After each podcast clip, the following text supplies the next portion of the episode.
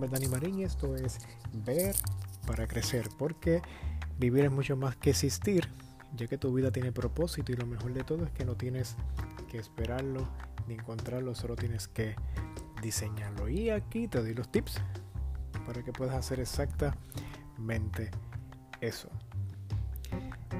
Esta semana estaba pensando y en mi tiempo de meditación estaba orando llegué a la siguiente conclusión. Mi conclusión era, yo amo a Jesús, pero también me las traigo. En otras palabras, yo amo a Jesús, pero hay veces que se me sale la humanidad y se puedo ser explosivo con otras personas o a veces demuestro que estoy de mal humor o quizás no soy la mejor persona o la persona con quien uno quisiera compartir o estar cerca de en algunos momentos. Y eso es bien interesante porque por mucho tiempo, eh, por muchos hemos crecido con la idea de que para que Dios te ame o llamarte buen cristiano o para que tengas una vida eh, de acuerdo al, caminar de Jesús, uno tiene que estar siempre en su mejor comportamiento. Uno siempre tiene que lucir bien, estar eh, siempre con las fortalezas y las áreas brillantes y lindas y pulidas a la intemperie, que eso sea lo que demás vean, pero que no se vea tu debilidad, que no se vea tu humanidad. Y pensamos que Dios es así, pensamos que Jesús es así, porque todas nuestras relaciones humanas con otros seres humanos básicamente se resumen en que cuando tú demuestras debilidad o tú demuestras tu humanidad o demuestras los momentos donde quizás no estás en tu mejor eh, proceso o en donde, no mejor, donde mejor quizás no te ves emocionalmente o lo que sea, la gente tiende a abandonarte y tiende a, irse. Y ahí se acaban esas relaciones.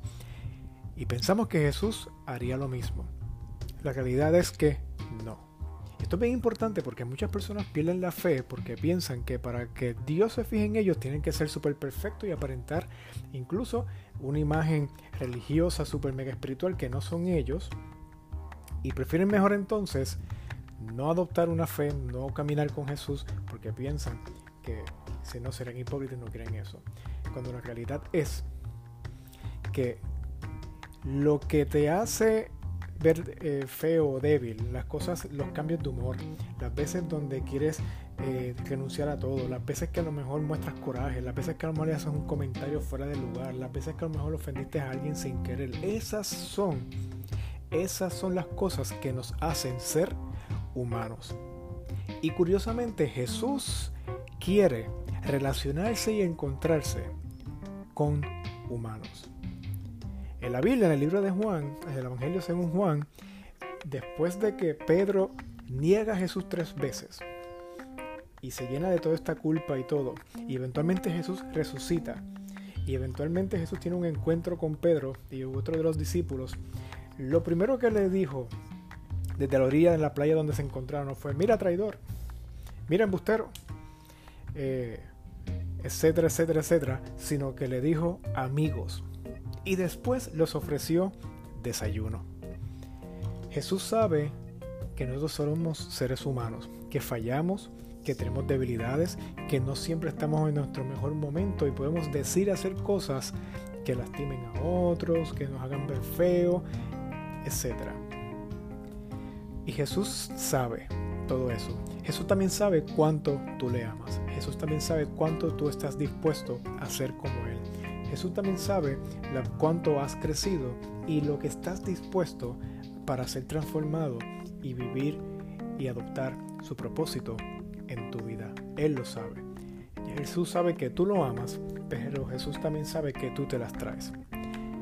Pero con todo y eso, Él te llama amigo y quiere relacionarse contigo y quiere invitarte a ser parte de su propósito, transformándote, haciéndote crecer en sabiduría, pero al mismo tiempo amándote y recibiéndote. Mi nombre es Dani Marín y esto fue Ver para Crecer.